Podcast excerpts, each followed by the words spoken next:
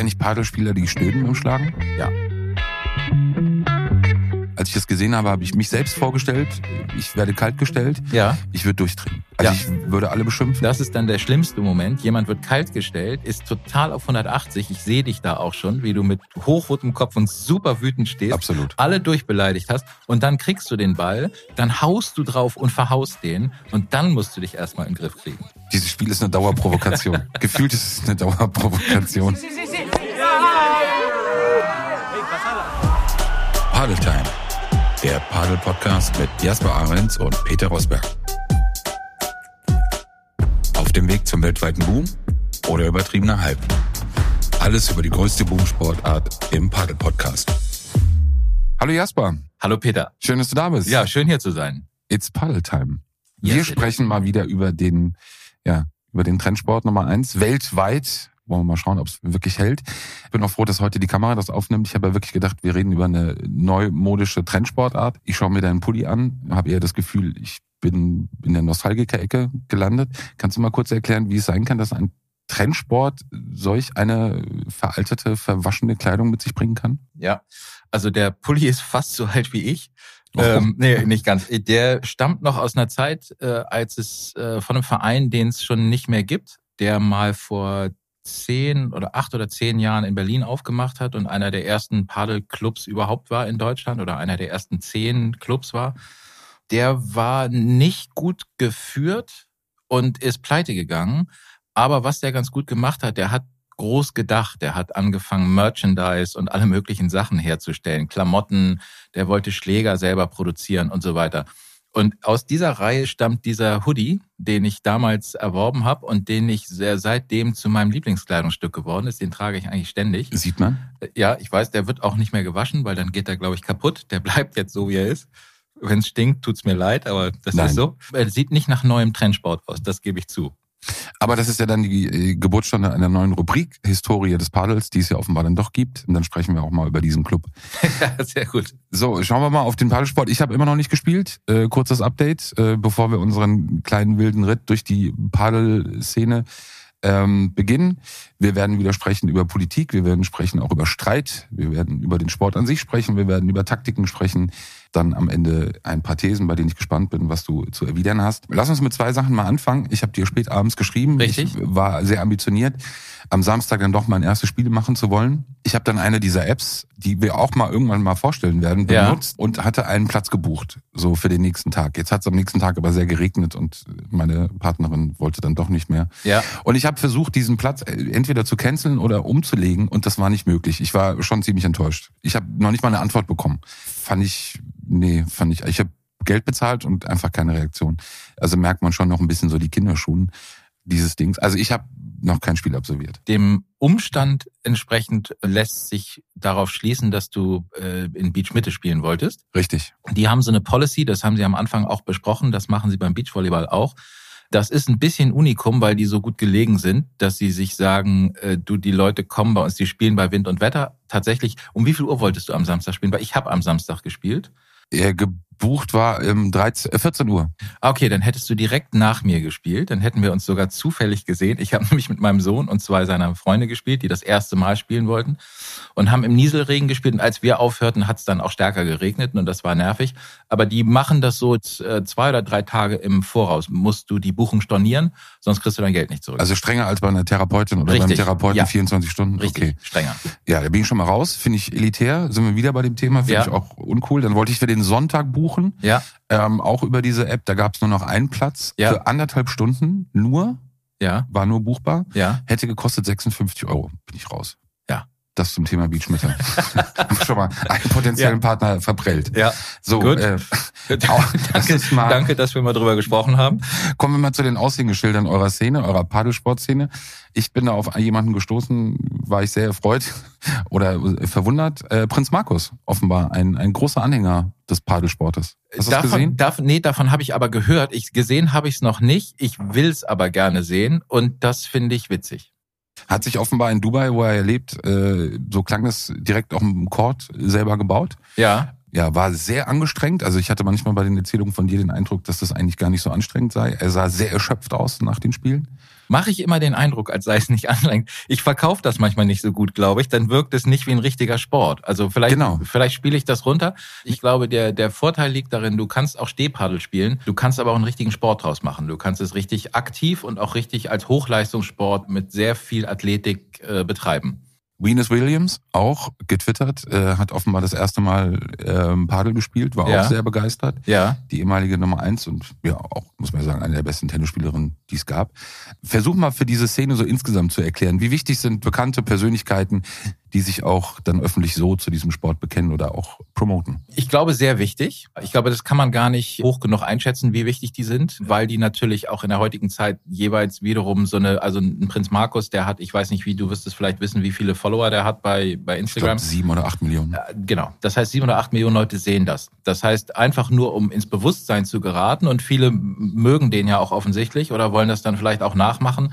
Und selbst wenn es nur jeder Tausendste ist. Und dann gibt's natürlich auch aus der Sport-Community, gerade weil da auch ein ein großes Maß an Wettbewerb gerade herrscht, auch unter neuen Sportarten, Pickleball zum Beispiel, da kommen wir mit Sicherheit auch nochmal irgendwann drauf zu sprechen, in Amerika mit über acht Millionen aktiven Spielern angeblich und ganz vielen prominenten amerikanischen Spielern, auch Ex-Tennis-Profis, die gerade für eine Million Dollar einen Grand Slam ausgespielt haben und so, die auch super wichtig dafür sind, diesen Sport so voranzutreiben, da auch rein investieren und so weiter. Insofern ist es super, wenn zum Beispiel eine, die eigentlich wahrscheinlich auch mal für, für Pickleball irgendwie vor den Karren gespannt wird, sich auch mal bei Padel von Karren spannen lässt.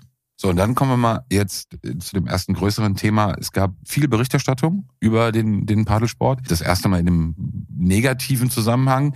Sportbild hatte groß darüber berichtet, die, die Welt hat groß darüber berichtet. Es gibt offenbar eine Auseinandersetzung zwischen dem Tennis und dem Padelverband. Lass uns darüber mal sprechen, weil das, glaube ich, auch eben auf vielen Punkten so ein bisschen symbolisch mhm. so für diese Situation noch steht, dass man selber vielleicht auch als Padelszene gar nicht so weiß, wo ist man zugehörig, ist man überhaupt irgendwo zugehörig. Grundlage des Streits ist, dass der Deutsche Olympische Sportbund den Padelverband dem Tennisverband zugeordnet hat. Äh, oder genau, also den, den Paddelsport vorläufig dem Tennisverband zugeordnet. Was heißt das konkret eigentlich? Paddel versucht olympisch zu werden, um die nationale Anerkennung zu haben als Sport, auch um sportförderwürdig zu sein und um irgendwann auch die Möglichkeit zu haben, in diesen Kreis zu geraten. Das heißt auch, um eine Auswahlmannschaft zu stellen für Olympia. Dafür gibt es bestimmte Voraussetzungen, die erfüllt sein müssen. Also für eine Sportart bedeutet das eine bestimmte Mindestanzahl an Spielern. Die weiß ich jetzt nicht genau aus dem Kopf, aber das sind irgendwas, ich weiß nicht, fünf oder zehntausend ähm, lizenzierte oder registrierte Spieler und es braucht, glaube ich, wenigstens zehn Landesverbände, die gegründet sein müssen. Die sind im Moment in der Gründung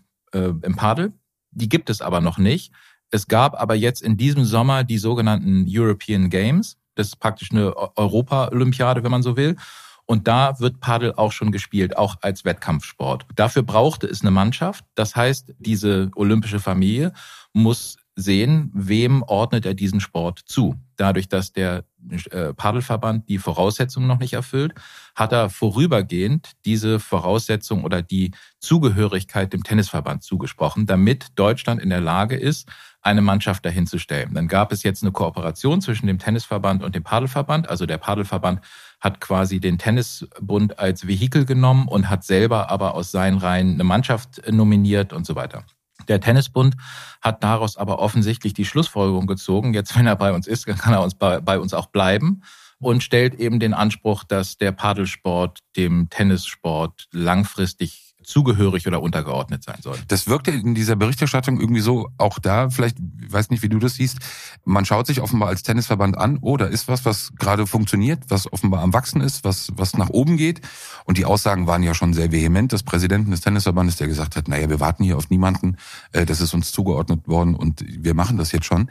Du bist ja auf ganz vielen Ebenen äh, ja als Unternehmer, als Spieler, als Kapitän der Senioren-Nationalmannschaft unterwegs. Wie, wie nimmst du das wahr? Äh, würdest du die Eigenständigkeit bevorzugen oder sagst du, komm, lass uns drüber nachdenken, vielleicht macht das ja wirklich Sinn, uns anzuschließen? Dann? Ja, also erstmal vorab ist es schon irgendwie speziell in Deutschland. In Spanien äh, gab es erst 1000 Paddlecourts und dann wurde ein Verband gegründet. In Deutschland gab es äh, zwei Verbände, als es einen Court gab. Das ist kein Witz. Deutschland ist schon ein ziemliches äh, Verbandsmeierland, wo sowas halt auch gerne bis ins Kleinste irgendwie ausgefochten wird. Da spielt natürlich aber auch Geld eine Rolle. Es geht um Fördergelder, es geht auch letztlich um Einfluss und Macht, denn offen gestanden, der Tennissport schrumpft in den letzten Jahren. Der hatte mal 2,2 Millionen Mitglieder und hat nur noch, ich glaube, 1,2 oder 1,3 Millionen. Das heißt, der, das, das ist rückläufig. Und er sieht auch, dass jetzt ein Sport kommt, der teilweise die Anlagen vom Tennis übernimmt. Also die nicht oder schlecht laufenden Tennisplätze werden teilweise eben zu Paddelplätzen umgebaut.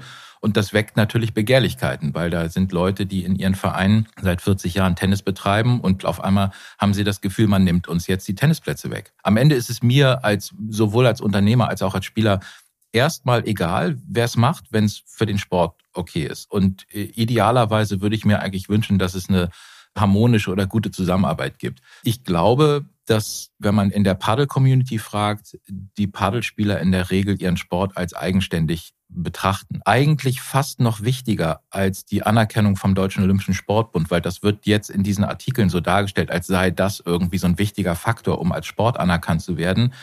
Der ist erstmal, solange der Sport noch nicht olympisch ist, auch nicht so wichtig. Das Wichtige ist, wer stellt die Nationalmannschaft, also wer hat die internationale Anerkennung vom Internationalen Paddelverband.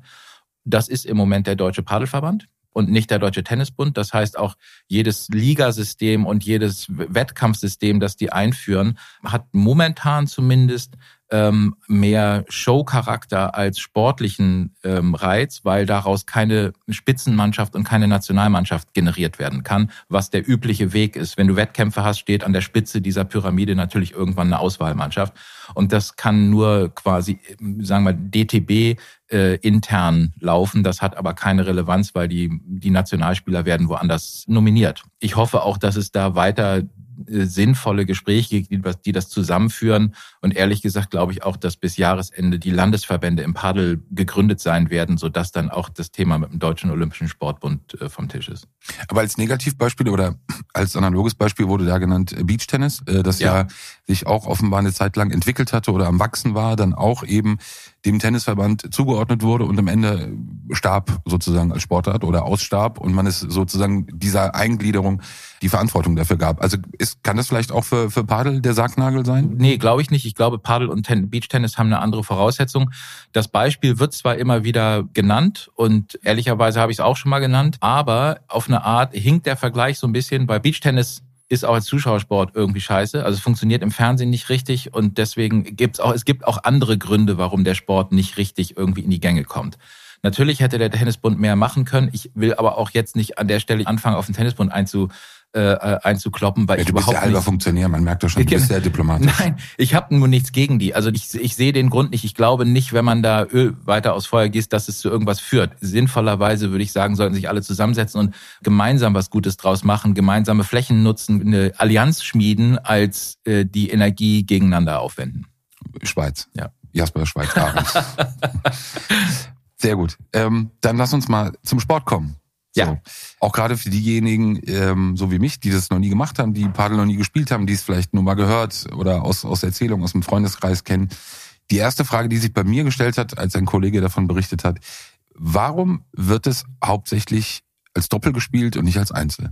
Witzigerweise habe ich mir diese Frage noch nie gestellt weil es sich, weil ich es immer hingenommen habe, wie so ein Schaf. Ich bin, ich bin, habe angefangen mit dem Sport und es wurde im Doppel gespielt. Es gibt auch Einzelcourts im Paddel. Ähm, das sind unterschiedliche oder ist es wie beim Tennis in der Größe? Dann nee, nee, ja, also das sind wirklich unterschiedliche Courts. Dadurch, dass sie auch abgegrenzt sind. Äh, beim Tennis kannst du ja sowohl als auch auf dem gleichen Court machen, dann nutzt du halt die, die, die Doppellinien nicht. Beim Paddel ist der Court entweder 10 Meter breit und 20 Meter lang oder er ist 6 Meter breit und 20 Meter lang. Und der 6 Meter breite ist ein sogenannter Single Court, der auch in vielen Anlagen irgendwie existiert. Meistens ist es so, du hast, weiß nicht, fünf oder sechs Doppelcourts, dann hast noch einen Single Court, wo manchmal drauf trainiert wird oder ich weiß nicht, Leute, die ganz neu anfangen und nur zu zweit sind oder man findet mal keinen Partner und will einfach nur so ein paar Grundschläge und Lobs und Volleys üben, dann geht man dahin und spielt auf dem Einzelcourt. Ich kenne keinen Einzelwettkampf ähm, im Paddel, das ist immer im Doppel. Und das macht auch ehrlich gesagt den Reiz aus, weil es wirklich ein Teamsport ist im wahrsten Sinne des Wortes. Du spielst mit jemandem, auf den du total angewiesen bist und den du auch füttern musst mit Informationen und auch spielerisch. Also das heißt, Man unterhält sich die ganze Zeit auf dem Platz. Der eine guckt immer für den anderen. Derjenige, der zum Ball geht, wird mit Informationen gefüttert von dem, der gerade gucken kann und sagt, was die anderen machen und wo er hinspielen soll. Also durch Kommunikation. Durch Kommunikation, genau.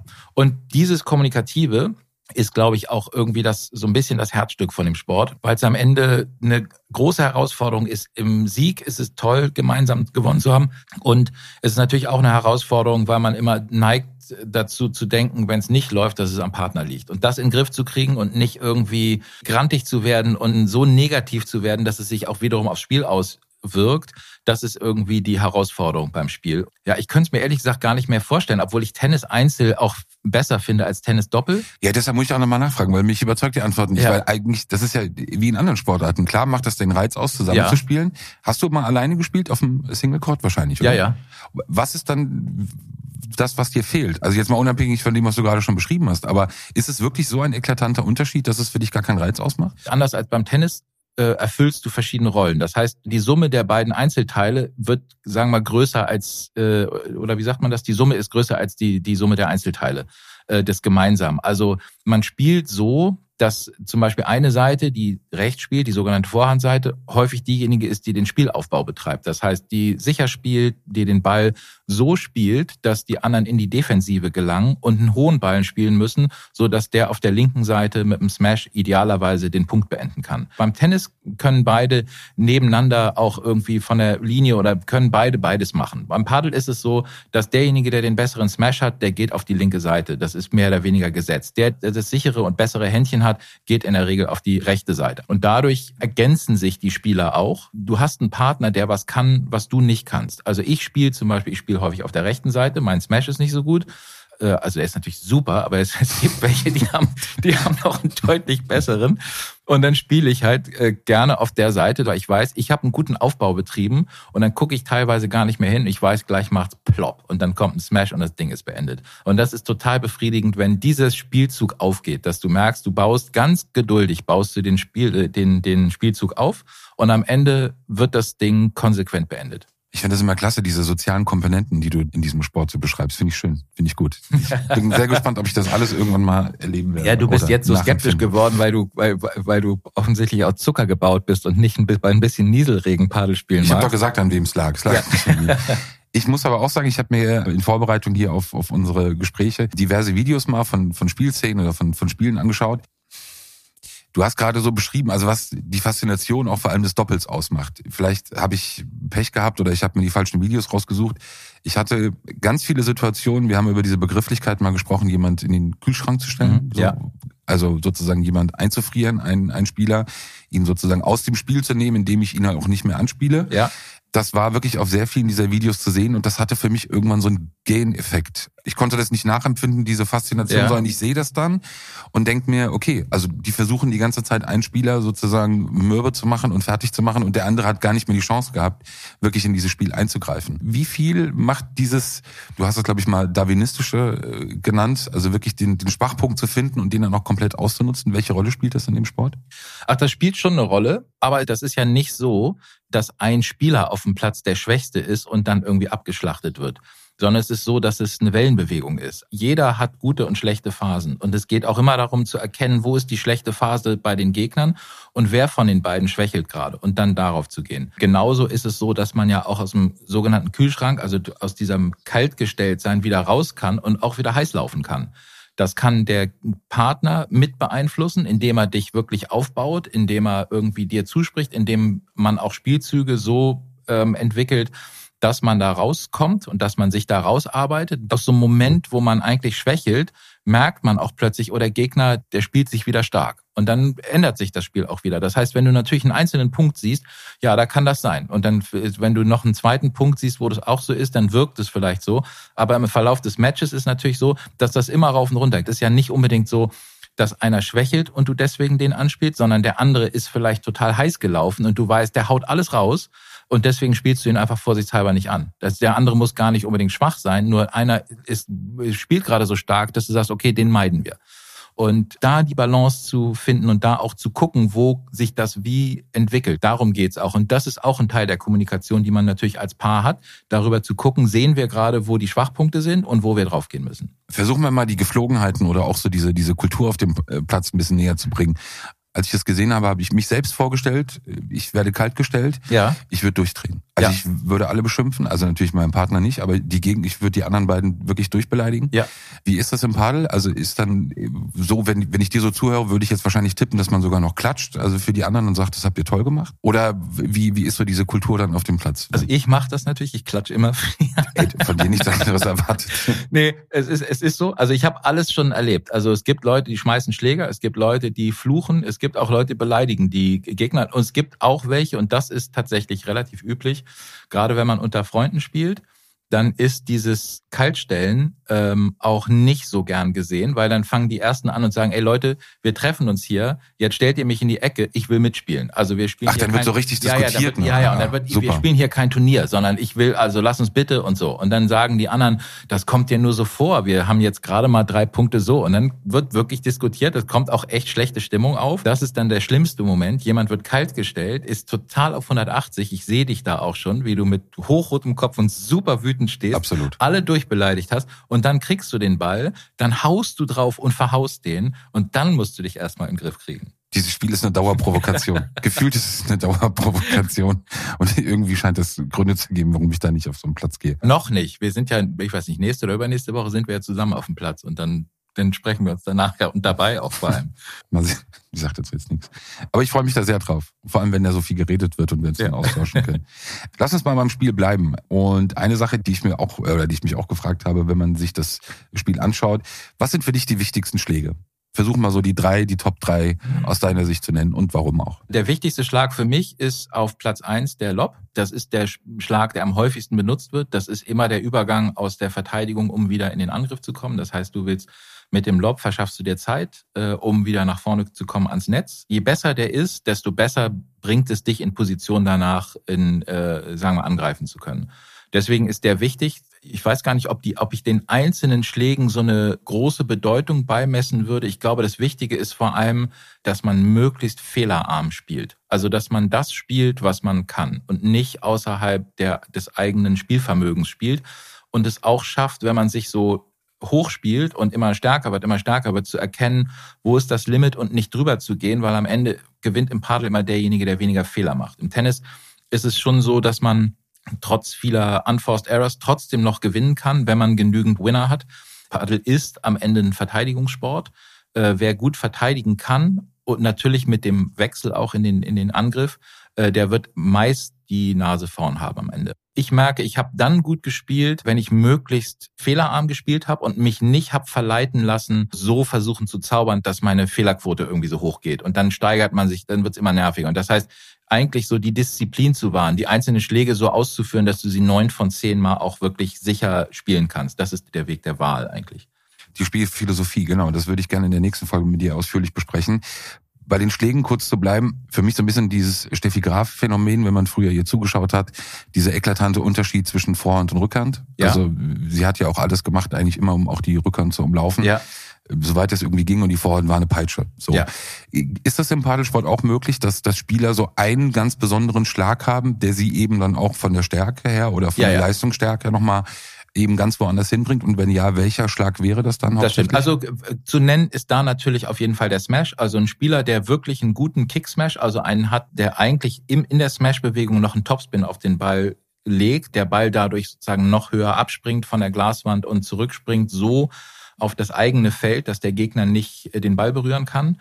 Ähm, oder der aus dem Chord raussmasht. Wer das wirklich gut kann, hat eine echte Waffe an der Hand. Anders als im Tennis gibt es diese also es gibt natürlich Vorhand und Rückhand, aber es gibt keine Grundlinienduelle. Also von hinten spielt man sich nicht irgendwie drei, vier Vorhände auf, auf der Seite irgendwie zu, sondern Padel geht immer darum, das ist immer der Wechsel von Angriff und Verteidigung. Das heißt, wenn du einen guten Ball spielst, gehst du sofort nach vorne, weil das bedeutet auch, dass du die anderen vom Netz wegkriegst. Und da versuchst du dann den Punkt ruckvoll zu beenden. Mit einem Volley, mit einem Smash oder mit einer äh, Vibora, die wir, glaube ich, auch schon mal besprochen haben. Und umgekehrt, wenn du einen Lob kriegst, der dich nach hinten führt, dann gehen du und dein Partner wieder nach hinten und fangen den Spielaufbau wieder von vorne an. Also insofern ist dieser, sagen wir mal, der einzelne, wie sagt man das beim Tennis, Grundlinienduelle oder so Duelle, die, die, wo, wo Rückhand zu Rückhand über 20 Schläge oder sowas findet nicht statt. Wenn du einen guten Ball spielst, du versuchst den immer einzusetzen, um wieder ans Netz zu kommen. Und da dann im nächsten, im, im nächsten sozusagen den dann anzugreifen. Gibt es eigentlich Padelspieler, die stöhnen beim Schlagen? Ja. Woran liegt das? Was glaubst du? Ich, ich weiß nicht, wie beim Tennis. Woran liegt das, dass man stöhnt beim Schlagen? Weil es halt auch so anstrengend ist oder so geil. Ich weiß nicht, was ist, was ist, kann alles Mögliche sein. Wer, wer weiß das schon? Stöhnst du beim Tennisspielen? Nein, fand ich immer äh, ganz unangenehm auch schon. Also wenn ich gemerkt habe, dass mein Gegenüber irgendwelche Laute von sich gibt, also während der Schläge. Ja, ich habe da ehrlich gesagt, ich muss mal drüber nachdenken, ob ich Geräusche mache. Ich habe es einmal bei Ich werde es mir ganz genau anhören. Ja, ich weiß, ich weiß, das kriege ich dann auch um die Ohren. Ich habe es mal bei Serena Williams gehört. Da merkte ich, wie man das einsetzen kann als unfaires äh, Spielmittel, weil sie einen zeitverzögerten äh, Stöhner hat. Also sie schreit und zwar dann, wenn der Ball aufkommt bei der Gegnerin. Das heißt, sie verzögert das um eine Sekunde und erst wenn der Ball bei der Gegnerin auf, in dem Moment schreit sie, um die abzulenken. Also so ist es mir zumindest vorgekommen, als ich sie in Paris mal beim Turnier gesehen habe. Das fand ich mega unfair. Dieses ganz starke Gestöhne kenne ich also bei Männern, nicht bei Frauen. Ist es ja eh üblicher, glaube ich, im Tennis, dass die Frauen stöhnen beim, beim, beim Tennis. Ehrlich gesagt muss ich mal drauf achten. Okay werden wir beide. Ja. Auch eine Rubrik, äh, um diesen Sport ein bisschen besser kennenzulernen. Lieblingsspieler, Lieblingsspielerin. Lass uns mal anfangen. Hast du einen Lieblingsspieler oder eine Lieblingsspielerin in diesem Sport? Und wenn ja, warum? Also ich habe einen Lieblingsspieler, glaube ich, aktuell. Und das ist, glaube ich. Ähm, also außer dir selbst? Ja, nee, ich wollte schon, ich, ich, ich, ich wollte mich schon nennen. Den anderen habe ich ehrlich gesagt nicht. Nächste Frage. Gibt's einen? So. Ich würde sagen, Tapia, Agustin Tapia schickt sich an, Nummer eins der Welt gerade zu werden mit seinem neuen Partner. Junger Kerl, ich glaube 22 oder 23 oder sowas, wird einfach immer nur noch stärker und hat eine also fast geniale Art, das Spiel zu lesen. Das heißt, der bewegt sich wohin, wenn der Gegner noch nicht mal am Ball ist und den schlägt, weil er weiß, was der wird machen müssen. Und das macht er auf eine Art, die ihn Bälle erreichen lässt, die über das normale Maß hinausgehen. Und er springt hoch, er kann smashen, er kann jeden Schlag. Ähm, er hat eine geniale Hand, also er kann alle Bereiche abdecken und ist dazu noch offensichtlich ein sympathischer, ein sympathischer Typ. Also wirklich, ein, wirklich einfach ein geiler Sportler. Kommt woher? Gebürtig, glaube ich, in Argentinien, ist aber wie fast alle jetzt in Spanien zu Hause, weil da die Tour ist oder größtenteils ist und da, glaube ich, auch lebt dann. Ist das aber dann trotzdem so, dass Spieler auch einzeln so betrachtet und bewertet werden? Weil ich habe gerade, als ich die Frage gestellt habe, eigentlich gedacht, eigentlich ist die ja Quatsch, die ich stelle. Ich müsste ja eigentlich nach deinem Lieblingspaar wahrscheinlich fragen. Oder wie ist das? Ja, ja, also der ist auch ein Teil meines aktuellen Lieblingspaares. Der spielt mit Arturo Coelho. Diese spielen jetzt neu zusammen. Die haben jetzt, glaube ich, das vierte oder fünfte Turnier gespielt und auch das vierte oder fünfte Turnier zusammen gewonnen. Die sind beide aus Paarung gekommen. Die hatten vorher jeweils, glaube ich, auch mal ein Turnier gewonnen, aber es gab ein wahnsinnig dominantes Paar in dem Weltpaddel. Sie haben jetzt ein bisschen Verletzungspech, aber die haben auch schon gegeneinander gespielt und da haben auch diese neuen Jungen auch jetzt schon mehrfach gewonnen. Trotzdem ist es so, dass man die schon einzeln betrachtet, weil der Wechsel im Paddel schnell geht. Also wenn es mal nicht läuft, äh, wird nicht lange gefackelt, dann wird der Fehler beim Partner gesucht und dann wird sich ein neuer Partner gesucht. Oh, spannend, das muss ich mir aufschreiben. Ja, also es passiert ganz oft. Und zum Beginn jeder neuen Saison ist das große Thema, wer sind die neuen Paare für die Saison? Würde ich sagen, dass fast das Spannendste, bevor die Saison losgeht, äh, das wird immer so ein bisschen Geheimnis drum gemacht und dann heißt es, okay, das sind die neuen Paare. Und das ist wirklich spannend, weil man dann auch überlegt, ah, der mit dem, oh, der wechselt jetzt auf die Vorhandseite oder der geht auf die Rückhandseite. Und das ist total spannend zu sehen. Und das da, könnte man ja auch richtig, richtig als Events dann veranstalten. Also wenn das dann bekannt gegeben wird. Also stelle ich mir gerade so vor, ist ja. Ist auch, wenn die das erste Mal auftreten, da wird wahnsinnig viel Bohai drum gemacht, wenn die jetzt anfangen. Und in dem Fall bei den beiden haben auch alle schon immer irgendwie gemutmaßt, dass das so sein würde irgendwann weil sie einzeln für sich als so die, sagen wir, herausragende ähm, Spieler sind und man immer auch ein Paar suchte, dass es mit dem Nummer eins Paar der Welt aufnehmen kann. Also mit Alejandro Galan und äh, Juan Lebron. Das sind die beiden Platzhirsche eigentlich jetzt seit äh, zwei, drei Jahren, äh, die kaum zu schlagen sind oder waren. Eigentlich wurde es schon fast langweilig und man hat immer danach gesucht, wer könnte eine Paarung sein, die den Paroli bietet. Und jetzt zum Beginn dieser Saison hieß es auf einmal, okay, die beiden spielen jetzt zusammen. Und da wussten alle schon, okay, das kann interessant werden und ist es jetzt auch. Dann zum Abschluss zwei Thesen. Ich bin gespannt auf deine Erwiderung. Padel mhm. ist ein vorwiegender Männersport. Mir fällt gerade auf, wir haben auch in dieser Ausgabe, das müssen ab der nächsten deutlich ändern, ausschließlich über den Männerteil dieser Sportart ja, gesprochen. Ja, ja. Nee, gar nicht. Also ist, äh, ich weiß gar nicht, wie die Zahlen sind. Was die Spieler angeht, auf der World Paddle Tour spielen die Frauen genauso wie die Männer, verdienen genauso wie die Männer, glaube ich zumindest. Also in Deutschland ist es noch so, da sind es schon mehr Männer, die im Moment noch spielen, zumindest wettkampfmäßig spielen. Da gibt es noch ein leichtes Ungleichgewicht.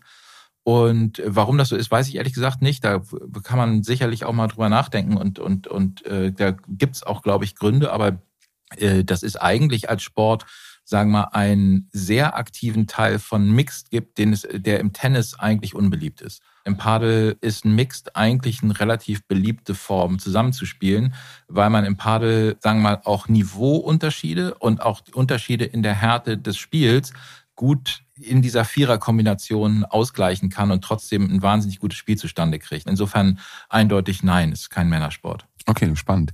Padel ist als klassischer Fernsehsport uninteressant? Wenn das so wäre, dann können wir irgendwann die Mikros hier abschalten. Äh, ich glaube das nicht. Du hast zwar gesagt, dir, dir kam die Ballwechsel langweilig vor. Vielleicht war es auch die Kameraführung. Also wie gesagt, vielleicht war es auch die Enttäuschung, dass du am Samstag nicht im Regen auf den Platz gehen konntest. Vielleicht auch das. Aber Ich glaube, das ist noch ein bisschen ausbaufähig, was Kameraführung angeht. Das Tennis hat sich sehr weiterentwickelt in den letzten Jahren, auch was so Courtside View und sowas angeht.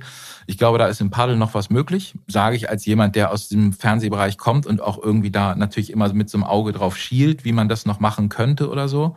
Die einzelnen Turniere sind immer ähnlich gebrandet, also das heißt, das Erscheinungsbild ist immer ähnlich. Dadurch weißt du manchmal nicht, wo du dich auf, also wo du bist und du müsstest, du musst praktisch über die äh, über die Titeleinblendung sehen, ah, okay, ich bin in Barcelona oder ich bin in Madrid oder ich bin in äh, München oder was auch immer weil das natürlich so von der, äh, sagen wir, von der Company, das jetzt macht, so gebrandet ist, dass es überall gleich aussieht. Das finde ich schade, weil im Tennis ist es so, da siehst du sofort, ob du in Paris, Wimbledon oder äh, bei den US Open bist oder eben bei anderen Turnieren.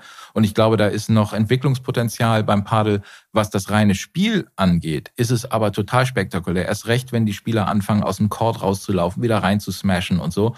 Und dann ist auch das Publikum wirklich voll da. Dann schreien die alle, halten alle Schilder hoch mit Puntazzo und, äh, und dann wird ein richtiges Volksfest äh, veranstaltet. Puntazzo? Jetzt habe ich mir selber eine Falle gestellt, weil ich nicht genau weiß, was es übersetzt bedeutet. Bedeutet aber äh, sinngemäß, dass es ein besonders herausragender Punkt ist. Danke für das herausragende Gespräch, Jasper. Danke, Peter. Bis zum nächsten Mal. Bis zum nächsten Mal. Tschüss. Danke. Paddle Time. Der Paddle Podcast mit Jasper Ahrens und Peter Rosberg.